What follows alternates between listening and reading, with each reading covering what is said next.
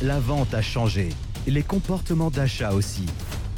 On parlera closing, influence, mais aussi performance et accomplissement. Ta dose journalière de motivation pour que cette journée compte. Closing et influence. Et bonjour à tous, aujourd'hui on se retrouve pour ce nouvel épisode de Closing et Influence. Et aujourd'hui on va parler d'un sujet qui est peut-être un tabou, qui est peut-être mal perçu, c'est l'accès au crédit pour investir dans sa croissance. Euh, je, je, fais ce podcast pourquoi? Parce que trop de personnes aujourd'hui, lorsque je les ai au téléphone ou lorsque je parle avec des gens, sont complètement fermées à l'idée d'aller chercher des ressources financières pour investir dans la propre croissance. Eh bien, excusez-moi du terme, mais si aujourd'hui tu ne comprends pas comment marchent les finances, si aujourd'hui tu ne comprends pas comment marche l'argent, tu es un pauvre.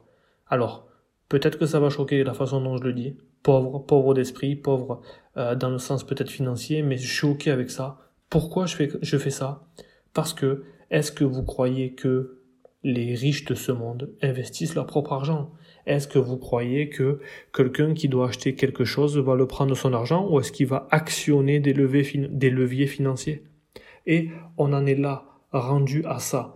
Euh, Aujourd'hui, le fait que toi, tu te dises oui, mais je ne ferai jamais de crédit parce que, ben oui, on sait pourquoi tu ne feras jamais de crédit, parce que les mauvaises expériences, parce que les euh, ta carte de crédit qui, à un moment donné, tu as eu des soucis avec, parce que tu risques le surendettement, parce que, parce que, parce que.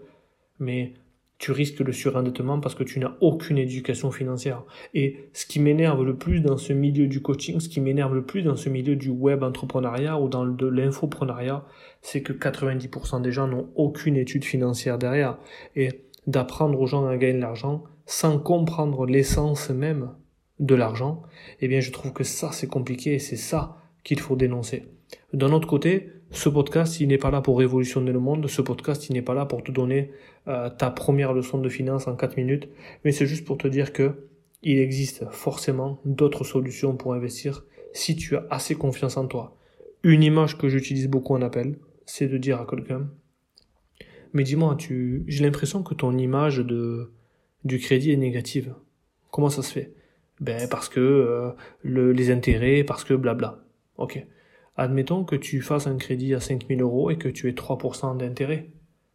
Qu'est-ce que ça ferait réellement 3% d'intérêt sur 5000 euros?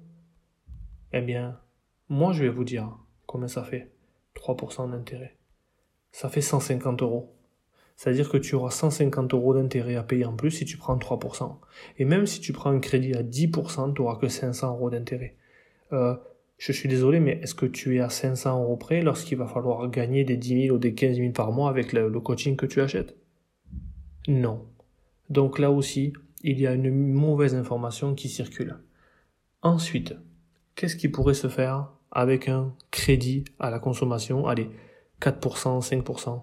Si tu sais comment ça marche, et que je te dis, demain, je t'offre un terrain qui va te coûter 20 000 euros, mais que tu as déjà une offre à 100 000 euros sur ce terrain-là, comment tu vas les faire pour trouver les 20 000 euros? Est-ce que tu vas aller trouver un crédit? Oui, mais explique-moi, qu'est-ce qui a changé entre tout à l'heure et maintenant? Ah ben, ben là, maintenant, c'est que je suis sûr que ça va marcher. Et donc, on crée une boucle ici parce que on se rend compte que la personne qui ne fait pas ça a sûrement un doute sur le fait que ça ne marche pas. Et donc voilà comment j'arrive à changer le focus des personnes qui sont contre le crédit parce qu'ils associent crédit à négatif.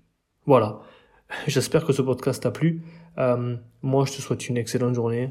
Si tu as des questions, n'hésite pas. Mais si tu as aimé, n'hésite surtout pas à me laisser des étoiles, mais surtout à souscrire, parce que l'algorithme d'Apple ou l'algorithme des podcasts adore ceux qui souscrivent au podcast.